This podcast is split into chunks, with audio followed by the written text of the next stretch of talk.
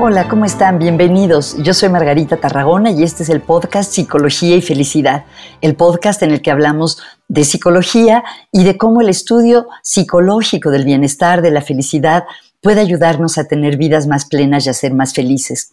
Hoy tenemos un invitado muy especial, el doctor Juan Manuel Torres.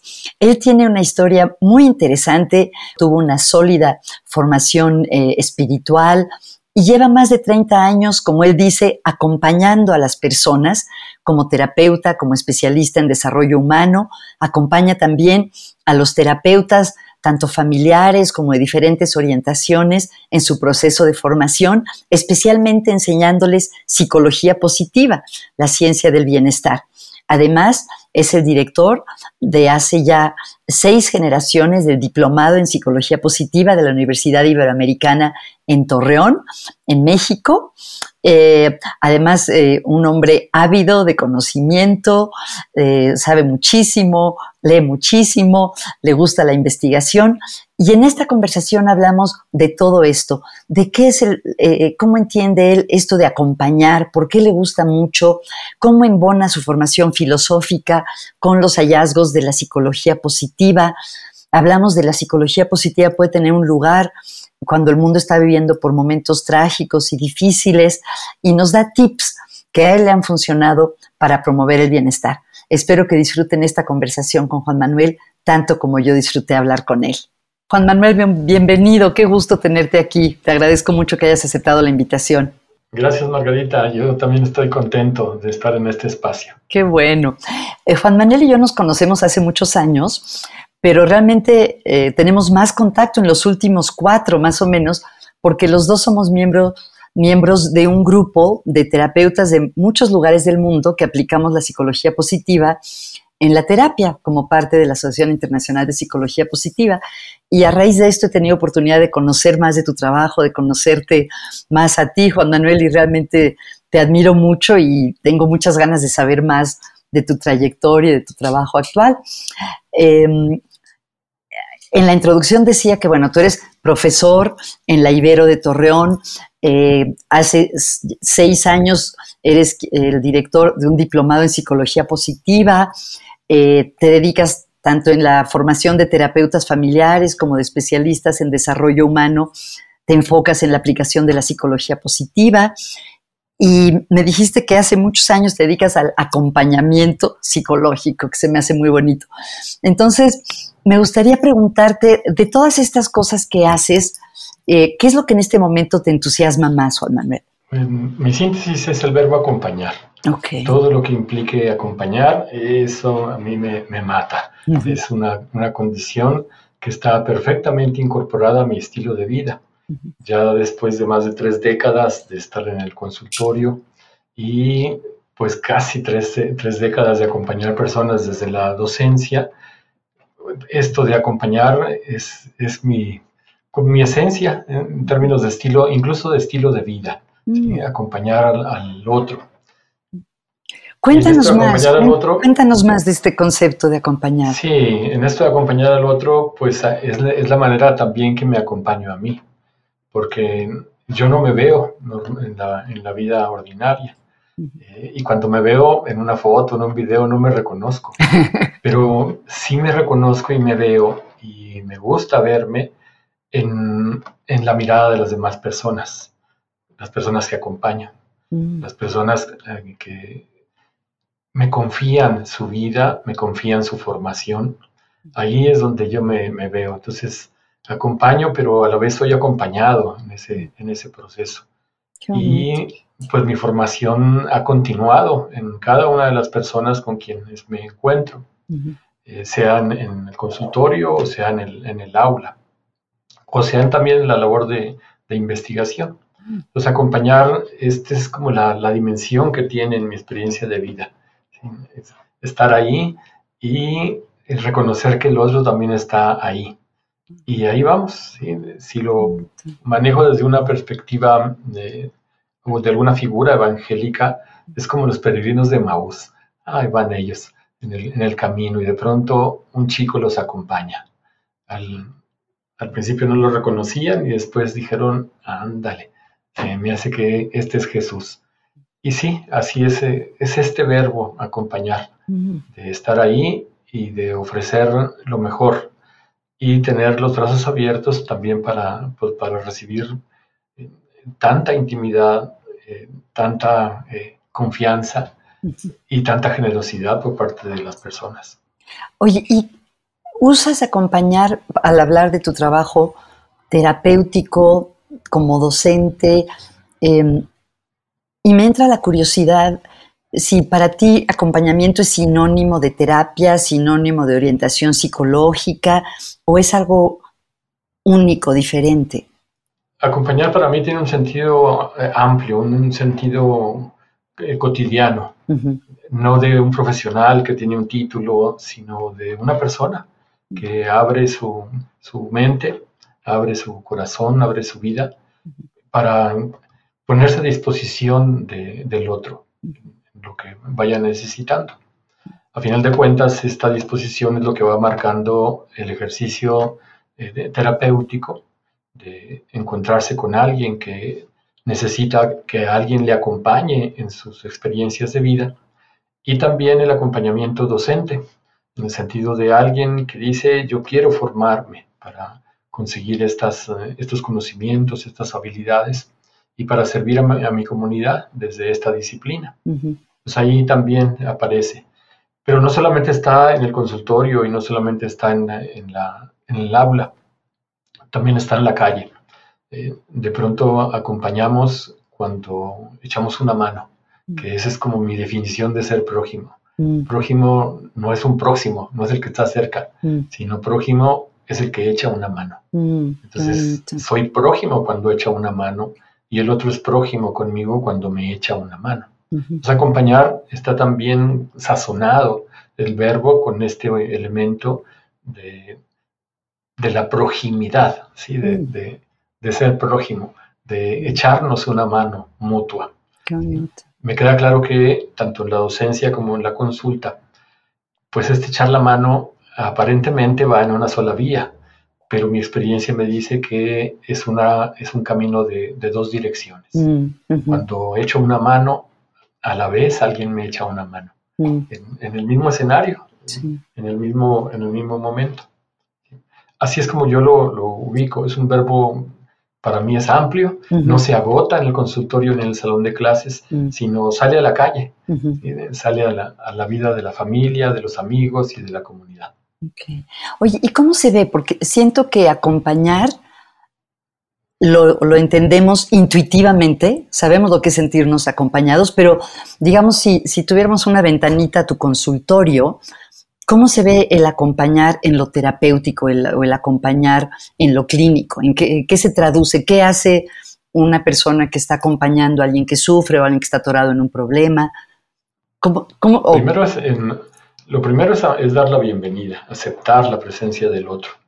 Lo segundo tiene que ver con eh, escuchar, esta escucha activa, que permite que la otra persona sea protagónica durante la sesión, desde lo que necesita expresar, desde sus dudas o inquietudes ante la experiencia de vida. Eh, este es casi todo el proceso de, de, acompañamiento. Y finalmente, una parte muy, muy pequeña en donde el profesional activa una síntesis y diseña una, respuesta con la concreción de acompañar en la modalidad de retroalimentar, compartir eh, pistas, recomendaciones que enriquezcan la experiencia de vida, que permitan ver las cosas de manera diferente. Ahí es donde embona en este proceso la psicología positiva, mm. porque pues, nuestra vida está muy acostumbrada a la parte oscura, a la parte catastrófica. Y la psicología positiva nos permite refrescar la mirada con una, con una visión, eh, quizá no nueva, me parece que ha estado ahí junto con la humanidad, pero sí diferente para el momento que vivimos, cargado de, de muy malas noticias en ocasiones y pues necesitado de esta perspectiva que le permita iluminar las sombras eh, y echarle una mano a las situaciones difíciles. Tengo dos preguntas. Una, si este, ¿cómo ¿cómo llegaste a, a escoger esta modalidad de acompañamiento? Porque pues tú dices que lo importante no son los títulos, y estoy de acuerdo que no son lo más importante, pero tú tienes mucha formación en diferentes modalidades terapéuticas. Si ves para atrás tu camino, ¿qué es lo que te hizo identificarte con, con este verbo acompañar y con una práctica eh, que se define como acompañamiento? Ok, pues eh, mi ruta empezó acompañando desde, quizás desde mi adolescencia en la experiencia de los grupos, grupos eclesiales, mm. de pues acompañarnos entre los jóvenes, la experiencia de vida y encontrar otras personas eh, necesitadas de acompañamiento y podernos acercar. La experiencia en ese tiempo tenía el, como el nombre o el concepto de apostolado. Mm. Eh, vamos a acompañar a alguien.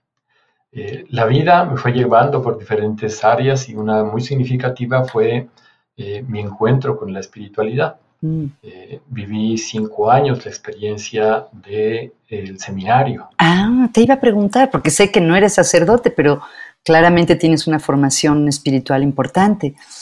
Sí, estuve cinco años en el, seminario. Ahí la filosofía, que fue el componente principal de todo este, de este proceso, fue la semilla que, que, me quedó plantada y de la que todavía pues estoy aprovechando sus frutos. Mm. realmente fue la filosofía la que me permitió llegar a la Ibero. En ese momento mis estudios de psicología no estaban terminados, mm. pero pues se necesitaba un profesor de filosofía. Y así, de pronto, así como que de manera extraña, tres días antes de que empezara el semestre, en agosto de 1990, el coordinador de una de las carreras me dijo, ¿sabes qué? Nos dejaron la clase y necesito que me eches una mano. Wow. Prójimo, un prójimo Echar la mano. para la materia. Y ándale, allá voy. Y así entré a la Ibero. y pues ándale, desde 1990 hasta la fecha, pues ya ha pasado un buen de tiempo en este, en este caminar. Viene la formación en, en psicología y de pronto, pues en 1998, me llega la invitación por parte de la Asociación Psicológica Americana de la APA para incorporarme a, su, pues a, su, a su vida, a su labor. Y ahí empieza. Y parte del, vínculo a través de la afiliación de la membresía es recibir una, revista, American Psychologist. Sí. Y ándale, que en el número de, el número de enero del año 2000 eh, todo el número, que por cierto conservo con mucho cariño entre mis, mis objetos así más, más personales, eh, viene el número dedicado a la psicología positiva, con la introducción de Seligman y de Csikszentmihalyi. Sí. Así como que, wow, ¿qué, qué, es, qué es, esto? Y ahí empezó mi contacto ya formal. Me, me, queda claro que toda mi formación ha estado en contacto con esta podemos llamarle la espiritualidad de la psicología positiva, mm, pero formalmente no, no, llegué hasta ella hasta el año 2000. Son ya desde entonces, desde el primer, primer encuentro, pues ya estamos hablando de 23 años. Eh, ya pasó el enero, que fue el, mes, el mes clave, enero de 2000, y pues eh, este proceso me ha enriquecido de manera personal y de manera profesional y de alguna manera me ha permitido pues ser sembrador de una, la asumo como una buena noticia para las personas que me rodean. Mm. Fíjate que hace, hace años un colega me invitó, hace muchísimo, o sea, cuando apenas empezaba la psicología positiva, eh, me dijo que por qué no hacíamos un libro de psicología positiva en español y el título que pensó era, la, era Buena Noticia lo dijimos, es que sí es una buena noticia en psicología, pero le dijimos, no, pues suena muy evangélico, ¿no? Como que no es un buen nombre, pero, sí. Oye, ¿y cómo encontraste, en, por qué encajó también la psicología positiva con tu formación filosófica? O sea, ¿con qué conceptos o autores embonó bien? Bueno, y a lo mejor para las personas que oyen el podcast por primera vez, valdría la pena hacer una descripción de una oración de qué es la psicología positiva. No sé si la quieres hacer tú la psicología positiva quiere ir de lo bueno a lo mejor. Esa es como, como la ruta. Tradicionalmente la bronca está entre lo bueno y lo malo, entre lo oscuro y lo luminoso. Psicología positiva quiere acompañar nuestra vida para que encuentre rutas que le permitan avanzar ya no de lo luminoso, sino ir avanzando hacia, hacia lo brillante. Mm. Y no brillante en este sentido comercial, espectacular, sino brillante en este sentido profundo, eh, pleno, satisfactorio, eh, pacífico, eh, al que podemos llegar como personas.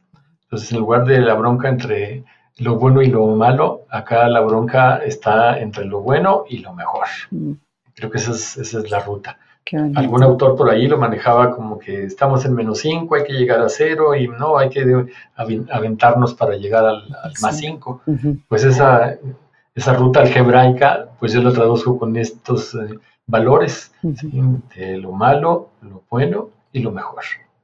Fíjate que hace poco este, tuve el honor de presentar el libro de una colega, Luis Altamirano, que se llama Vibra alto, brilla siempre. Y hablábamos de esto del, como de la luz, ¿no? De que, qué frecuente es en la psicología y en la cultura popular esta noción de, nuestra luz y de cómo ayudar a, que, a los demás a que su luz brille. Em, no sé, ¿qué, ¿qué, opinas tú de esta imagen de la luz de cada uno?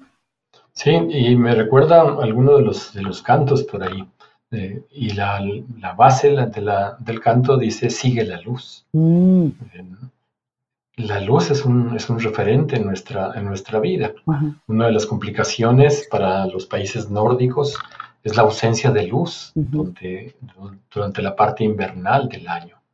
Y no solamente en el sentido psicológico, sino también en el sentido físico. Mm. Eh, la luz, para ese caso específico, eh, permite que nuestro cuerpo produzca una vitamina, la vitamina D, que está asociada a el estado de ánimo, la vitalidad, a sacar adelante el día. Y de pronto en estos países aparece lo que se conoce como depresión estacional, que está asociada a la carencia de vitamina D. Entonces, los programas de salud pública tienen campañas para eh, compartir dosis de vitamina D entre la población y que a falta de, la luz que permite que ésta se genere de manera natural, pues hay que compartir complementos a través de, las, pastillas eh, para que la vitamina D no se, no se caiga. Entonces, eh, la luz es clave para nuestra experiencia de vida. Sí, como hablamos de... Este camino que, que nos permite ir avanzando hacia cada vez más luz en nuestra vida interior y en nuestro servicio a la comunidad, ah, no, pues es una buena noticia eh, para siempre. Mm. Oye, y eh, perdón, me desvié porque también te quería preguntar, ¿por qué esto del ir del bien al mejor y la psicología positiva encajó bien con tu formación filosófica o con tus preferencias filosóficas? Bien, parte de mi, de mi eh, formación en, en la espiritualidad tiene que ver con la experiencia de Ignacio de Loyola, de la experiencia de la Compañía de Jesús. Y esta, este asunto que, menciono, pues resulta que no es mío, es de Ignacio. Esa era la ruta que Ignacio planteaba, sin conocer de la psicología positiva. Por ahí hay alguna, alguna obra de los jesuitas sobre Ignacio que lleva por título Ignacio lo sabía. Y así como que ándale, casi creo que sabía de todo. Y esa es una parte, porque de pronto ese es el mapa de Ignacio. Ignacio decía, las congregaciones tradicionales pues están luchando contra el mal, ¿sí? para que el bien se pueda instaurar. Y él decía, no, la compañía de Jesús necesita ir más allá. Incluso un término que utiliza Ignacio es magis, que en latín significa más. Entonces ah. queremos más, casi creo que como si fuera este mensaje publicitario, porque hay algún mensaje que dice eso, quiero más. Y hay también una canción por ahí que, quiero más también. Entonces este avanzar es un elemento significativo, tanto para la filosofía como para la teología, la espiritualidad, y también para la psicología. Y se convierte en una ruta, en un camino a seguir para nuestro tiempo. ¿Cómo entiendes tú la espiritualidad, Juan Manuel? O entiendo como la, vida, eh, la vida interior, lo que sucede en, adentro de nosotros. Esa es la vida cuando yo estoy conmigo. ahí no hay, no hay para dónde hacerse. Es, el momento en el que me encuentro cara a cara con mi, propia persona, con mi realidad, en todas sus dimensiones. Y este, este encuentro interior, eh, pues termina siendo el encuentro con Dios. O sea, Dios eh, habita en cada uno de nosotros y nos acompaña en las experiencias. De pronto, en experiencias muy dramáticas de la historia de la humanidad, una de las grandes preguntas era, ¿y dónde está Dios? Y de pronto la espiritualidad, desde mi perspectiva, dice, ¿y dónde está Dios? Y Dios contesta, aquí estoy. ¿Dónde? Aquí estoy contigo. Sufriendo, llorando, muriendo, eh, buscando soluciones, eh, compartiendo. Aquí estoy. Y vuelvo al pasaje de Maús. Este Jesús va en el camino y este Dios, desde esta perspectiva espiritual, eh, camina con nosotros y vive lo que nosotros vivimos, en las buenas y en las malas, y en las no tan buenas y, en las muy, muy malas. Esa es la, manera en que yo respondo a esta, a esta interrogante sobre la ausencia de, Dios en momentos clave de nuestra vida. Y pongo ausencia entre comillas. ¿Y cómo exploras la espiritualidad con tus clientes o las personas que acompañas? Porque supongo que no, que no les sugieres eh, la tuya, ¿no? Me imagino que los acompañas en que ellos se conecten o descubran la suya. No sé, ¿Cómo es el proceso de esta conexión espiritual? Sí, el, detalle que tengo ahí es que la espiritualidad es un, es un concepto transversal a todos los valores, por ejemplo, a todas las fortalezas de carácter. Eh, eh, ahí está, la espiritualidad ahí está. Y Dios está presente en la justicia, y está en la paz, y está en la creatividad, y están cada uno de los valores que se tienen identificados como significativos para una persona, eh, la espiritualidad está ahí. Así como que eh, parece que no necesita que la inviten. Es, de estas personas que antes de que la inviten ya llegó. ¿Y, este que, ¿Y este qué hace aquí? ¿Quién, ¿Quién, te invitó? Y la espiritualidad dice, no, aquí, aquí vivo. Y vive en todos estos valores y vive en la experiencia de todas las familias, sin importar su creencia religiosa o si es una persona atea, eh, ¿no? La espiritualidad ahí está. Mm. Es, como, es como el aire. De repente, pues, pues, y ese aire, ah, aquí hay aire, pues ese está, simplemente está durante toda nuestra vida. Nos acompaña, nos acompaña siempre. Y es así medio anónimo, porque pues no nos damos cuenta hasta que nos damos cuenta de su presencia y sin embargo ahí está. Mm. ¿Qué opinas? Algunos autores, mi, impresión es que el término espiritualidad se usa de una manera muy amplia, a veces vaga, dentro de la psicología dentro de la psicología positiva. Eh, y algunos autores la definen como estar, eh, ir más allá de uno mismo y puede ser en contacto con la naturaleza o con el arte. Otros lo hablan más en el sentido que tú lo has dicho, el contacto con la divinidad. Eh, ¿Tú qué opinas de las definiciones de espiritualidad que no tienen que ver con Dios, cuando dicen que también es espiritualidad estar en sentirse conectado, por ejemplo, con la naturaleza? Sí, me parece que el concepto en su apertura es muy afortunado. Sí. Este, este de llevar la espiritualidad fuera, por ejemplo, de la cuestión teológica, para llegarlo a la ecología, a la economía, a la política, me parece que es, eh, es afortunado que naciera, porque el, concepto, la parte teológica estaba eh, encerrada en el concepto de la religiosidad. En lugar de la espiritualidad, la religiosidad. Y la religiosidad no es más que la institucionalización del vínculo con, con la divinidad. Mm. Y entonces ahí hay prácticas específicas, hay una jerarquía, eh, hay toda una, eh, toda una organización para avanzar en las cuestiones ya religiosas. Y la espiritualidad, ¿no? La espiritualidad, desde mi punto de vista, pues es amiga del Espíritu Santo. Y la teología dice que el Espíritu Santo se mete donde quiere, sopla donde quiere, nada lo detiene, anda por todas partes. Y de hecho esta manifestación de, pues, ¿dónde está Dios? Ah, aquí estabas conmigo, estabas este, sufriendo la crisis económica conmigo. Sí, eh, mi espíritu te acompaña. Entonces, esta visión amplia es una visión que me parece muy afortunada para poder diferenciar estas dos condiciones.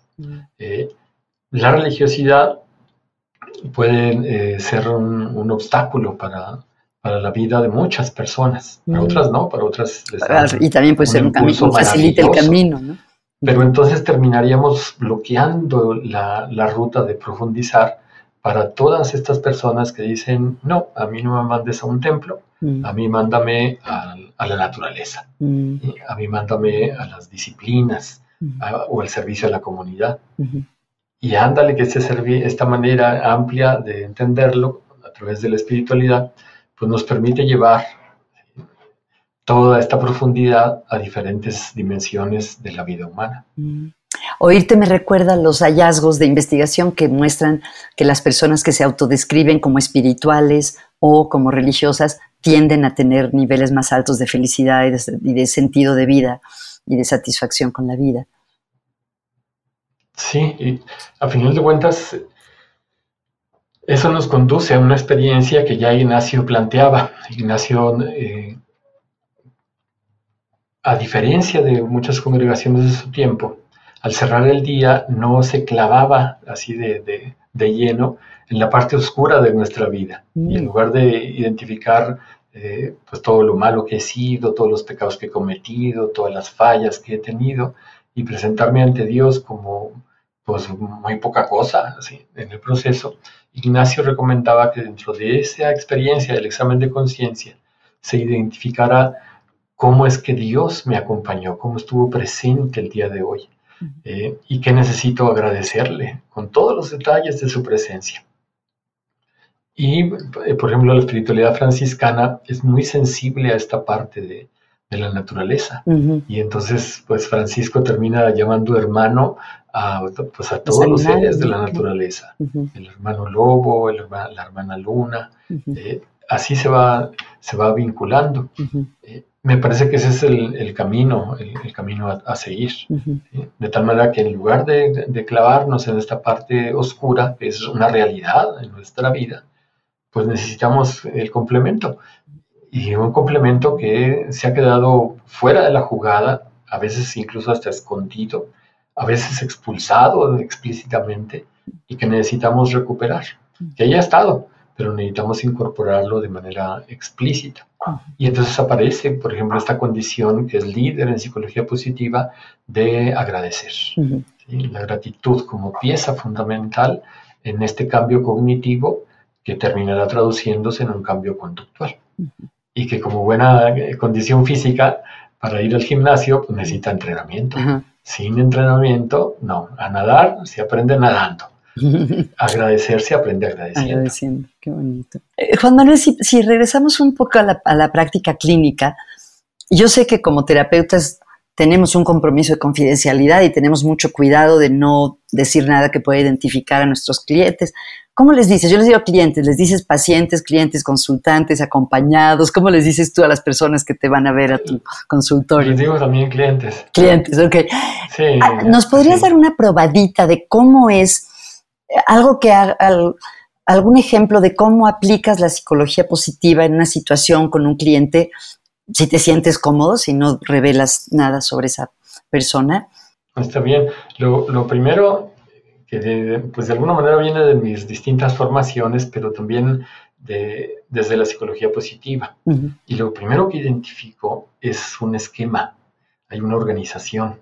Eh, no es así como que vamos a ver qué sale, sino tenemos un esquema. Y este es un aterrizaje ya de la psicología positiva de tal manera que siguiendo, por ejemplo, esta, estos modelos, por ejemplo, PERMA o PERMA con el 4 Plus, así, y también siguiendo em, la estructura de las fortalezas del carácter, está todo estructurado, así em, recomiendo que se viva la experiencia de acompañar, de tal manera que me pueda dedicar no a ver qué, eh, a ver qué sigue, o porque como ya tengo esquema, pues ya sé que sigue, sino dedicarme a profundizar. Yo le digo dedicarme a disfrutar la experiencia de acompañar, que ese es un elemento eh, así fundamental para... Yo lo reconozco para cualquier trabajo. Cualquier trabajo necesita tener este nivel, esta categoría, con su estructura, así con, eh, bien, bien eh, dimensionado, de tal manera que nos permita ir más allá. Y el ir más allá es disfrutar. A final de cuentas es darle sentido a lo que se hace. mi primera recomendación para el acompañamiento desde, desde consultorio es tener un esquema. si nos explicas brevemente para las personas que nos escuchan este esquema o modelo PERMA, así en cinco segundos, ¿qué incluye? Sí, PERMA es, es un camino, es una ruta que nos permite ir identificando eh, las, cosas, las cosas positivas, las cosas que valen la pena en nuestra experiencia de vida y nos va conduciendo hasta reconocer y producir logros y también darle sentido a lo que hacemos. Es una pieza clave también en psicología positiva, el darle, darle sentido. Eh, una de mis últimas lecturas va en la línea de que pues a veces no vale la pena pasarse la vida buscando lo que, lo que apasiona, sino la otra perspectiva es eso que estoy haciendo y es eso que voy a hacer siempre, pues necesito buscar la manera de construirlo o construir esa actividad como una pasión. Entonces allí es, darle sentido, así como que va, esto no, no, tiene para dónde, necesita construirse. En filosofía, una de las, de las rutas dice que eh, la vida no tiene sentido, que nada tiene sentido. Como los existencialistas. Es un, sin sentido, nacemos aún sin sentido. Y el reto es darle sentido a lo que no tiene sentido. De suyo, las cosas no tienen sentido. Mm. Y necesitamos eh, ponernos a, trabajar como, pues de suyo aquí no, había, aquí no había nada, aquí no había una casa. Y ladrillo tras ladrillo, aquella casa empieza a aparecer. Y así es el, sentido, el sentido de vida. Vamos a irle eh, acomodando. Entonces, PERMA es, ese, ese, camino que nos permite eh, estructurar una ruta y reconocer eh, pasos. Lo que yo hago es eh, PERMA incorporarlo a esta ruta del bienestar que tiene dimensiones.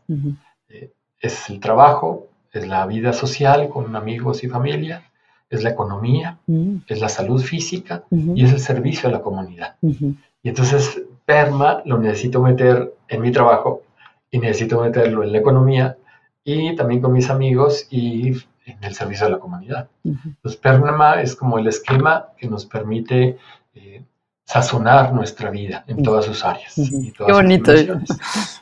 Qué curioso, porque yo también a veces digo que la psicología positiva es como una especia que se le agrega a la terapia, ¿no? Los ingredientes principales de la terapia pues son la escucha, que decías tú, la curiosidad, ¿no? El que el otro sea protagonista. Fíjate que me recordaste al hablar de esto del sentido, un hallazgo de, investigación en psicoterapia que se me hace muy curioso, que es que, que las personas cuando acaban un proceso terapéutico o de tratamiento psiquiátrico tienen o reportan más sentido de vida. Y se me hace curioso porque hay algunos modelos como la logoterapia que explícitamente se enfocan en el sentido de vida, pero por lo visto los que acaban cualquier proceso terapéutico sienten más sentido de vida. Y yo creo que es porque el, hecho de narrar tu historia, compartir tu experiencia con otro, estar en diálogo con otro, te ayuda a darle más coherencia y sentido a tu historia. Pero no sé, ¿tú qué opinas de eso? Porque aparentemente, no aparentemente, este, se ha visto que independientemente del modelo terapéutico, la gente, la gente sale sintiendo más sentido de vida. Bien, me parece que la clave está en la pregunta que se responde a, raíz de la experiencia de ser acompañado, a la experiencia de, de acompañar también. Y la pregunta que se responde es ¿para qué? Mm. Esa es la pregunta que yo asocio así directamente al sentido de vida. ¿Para qué estoy aquí? Tengo una respuesta para al para qué. ahí ya se inauguró el sentido de vida. Mm. ¿Para qué me levanté esta mañana? Ah, ok. No tiene que ser para qué en el sentido más cósmico, sino puede ser cotidiano. Sí, por ejemplo, ¿para, para qué comer? Y de pronto alguien que le da sentido a esto es para disfrutar la comida, mm. para agradecer la bendición de tener un, plato a la mesa. Eh, ¿Para qué ir al cine? Ah, bueno, y empiezan las cosas de la vida eh, cotidiana tomando un, sentido y enriqueciendo el sentido. En lugar de toda esta parte más profunda, así más filosófica, cósmica, como lo, mencionas, no, quiere ser esta, esta visión del sentido en las cosas simples, mm. en las cosas ordinarias.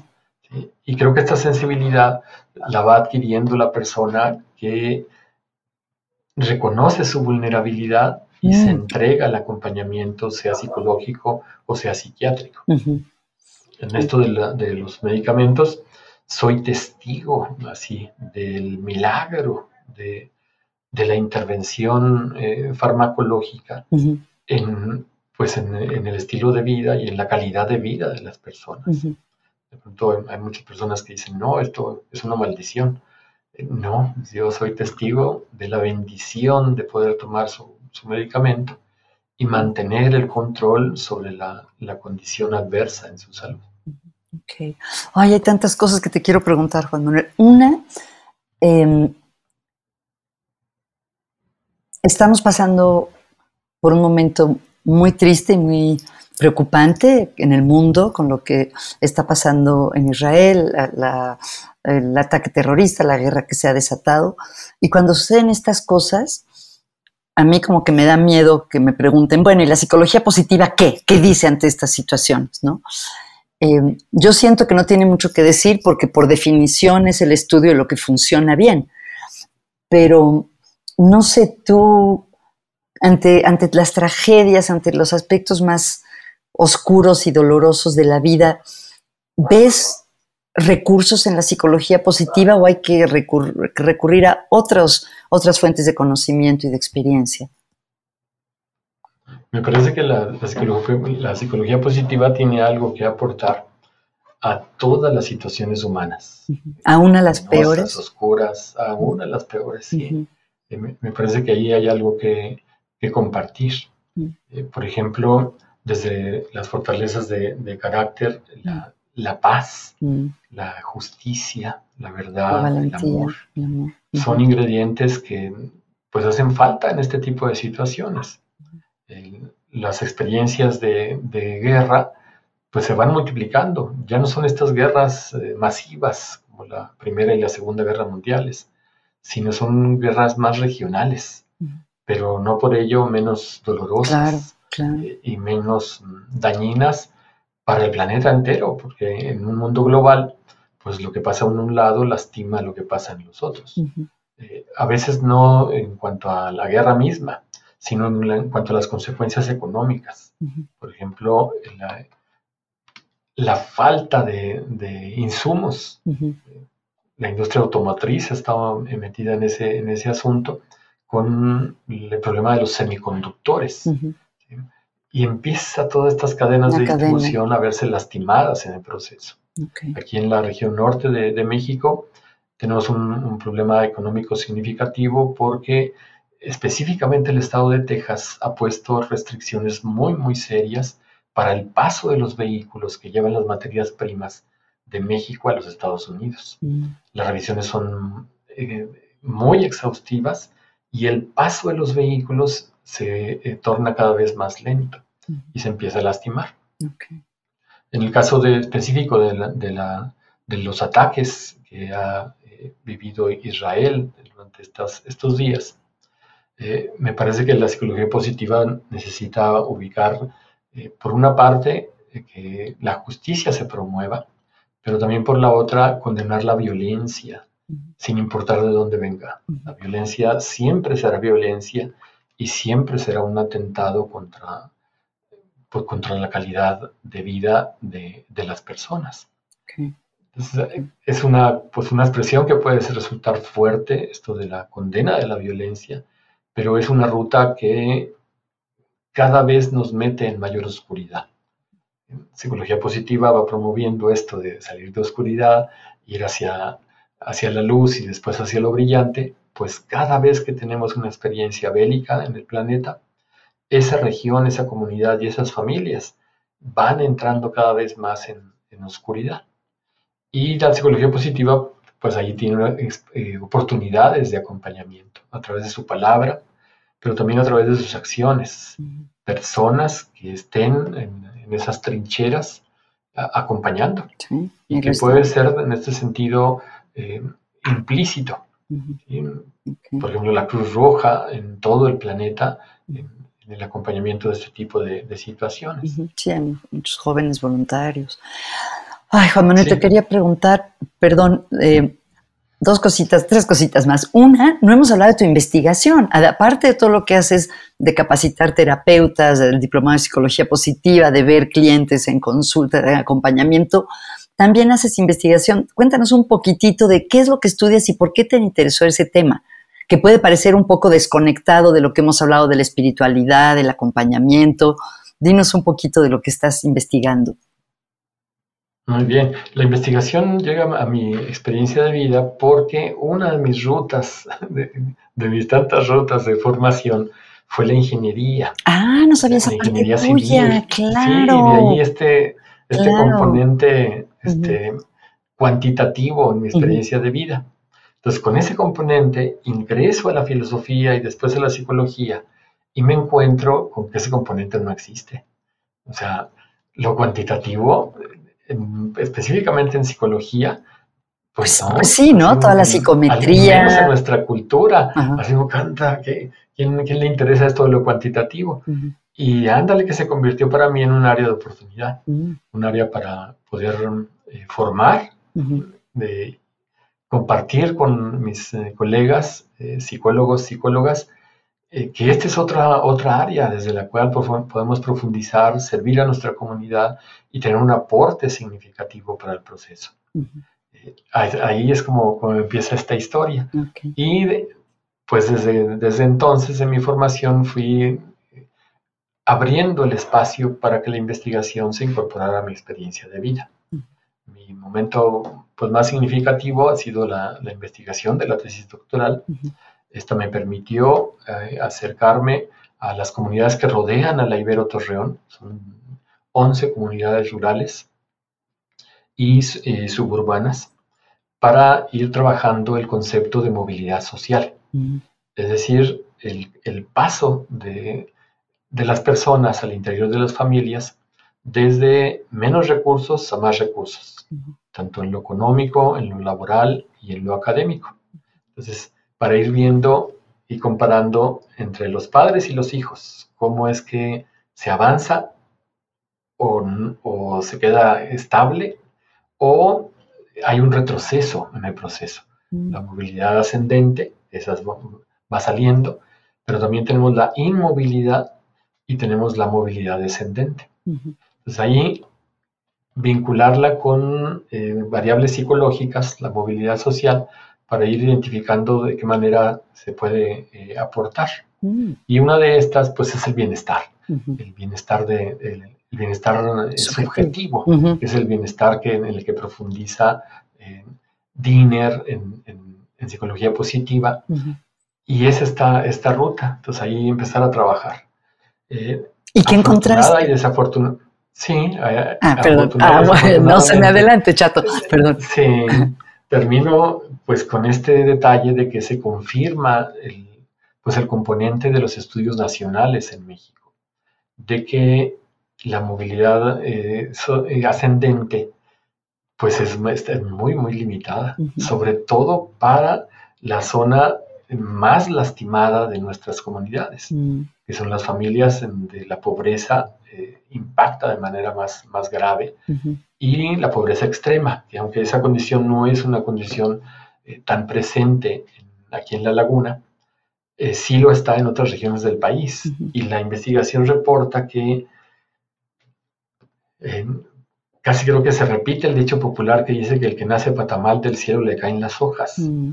Entonces, la movilidad social es nula en las zonas extremas de la escala socioeconómica. Qué triste. Quien nace con el privilegio de estar hasta mero arriba, la probabilidad es altísima de que, se, quede ahí toda la vida.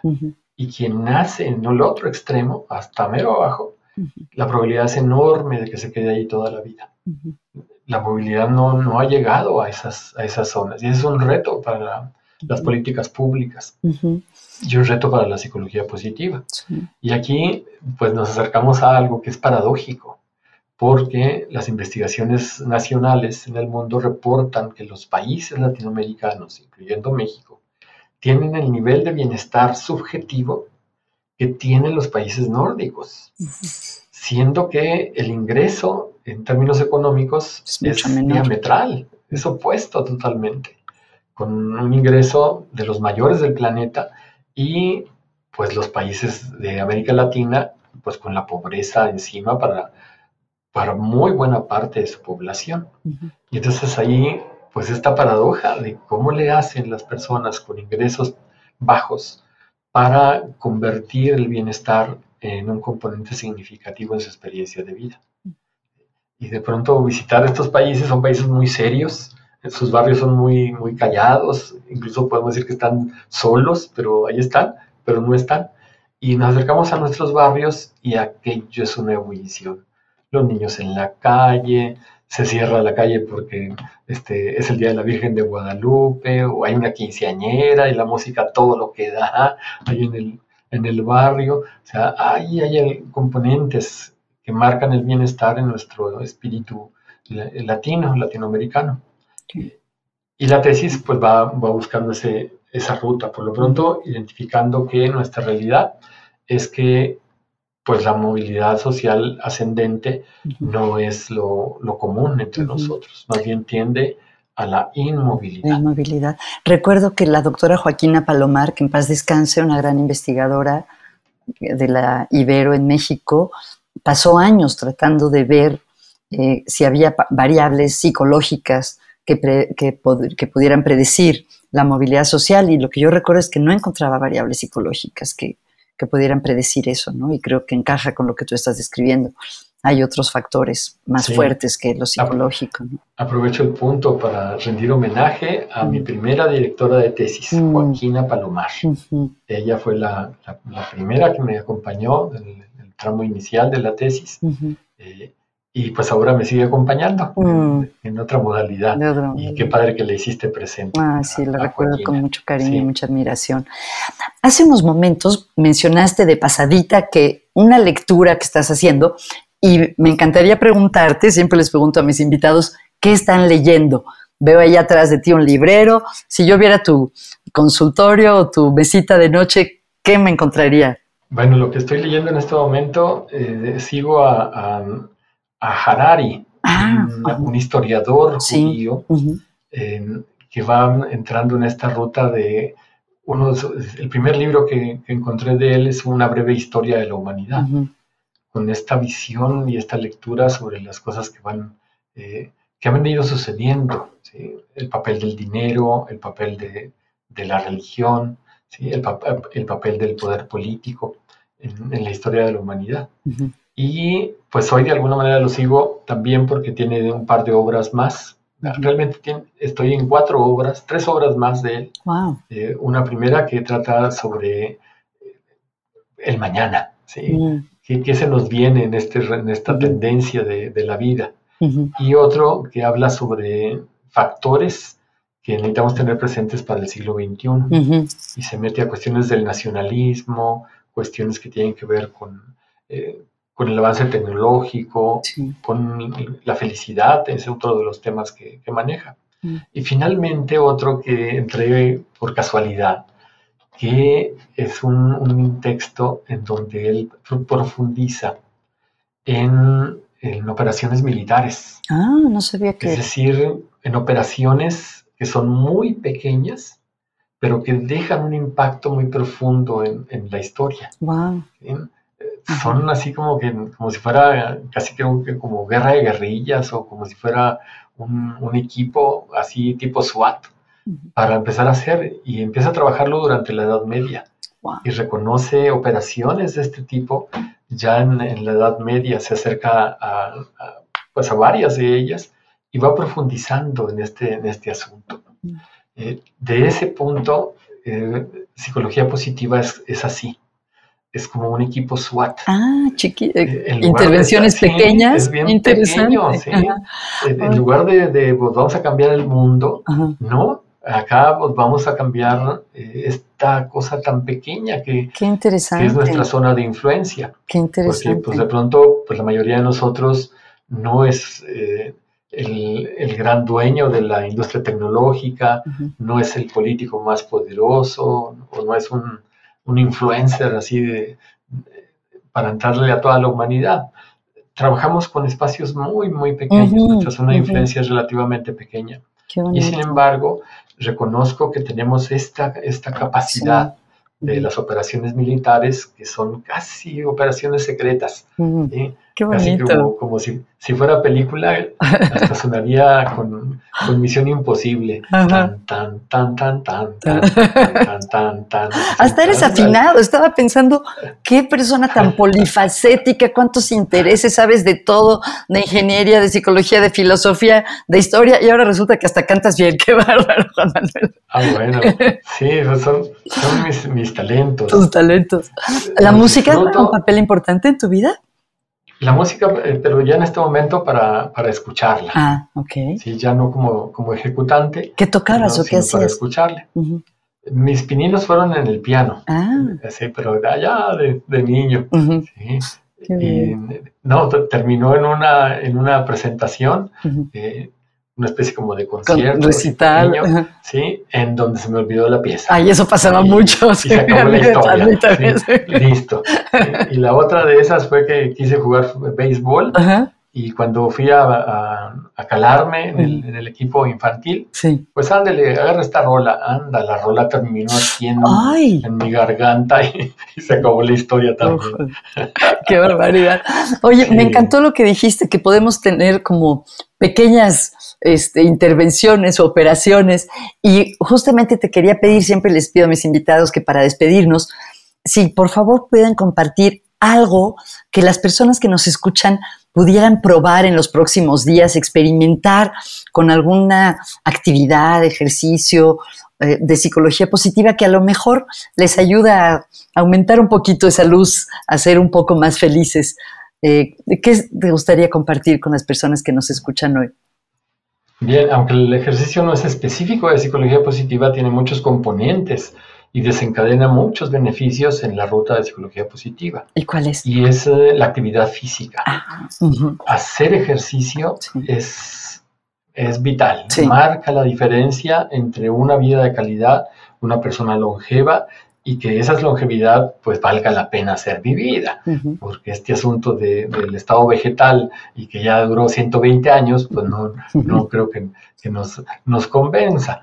Eh, la actividad física sería mi, recomendación, dedicar por lo menos, eh, de pronto eh, mis clientes me regatean, ah, bueno, lo menos, lo menos, man, mire, 15 minutos, empiece con 15 minutos y, ya vamos, vamos de gane.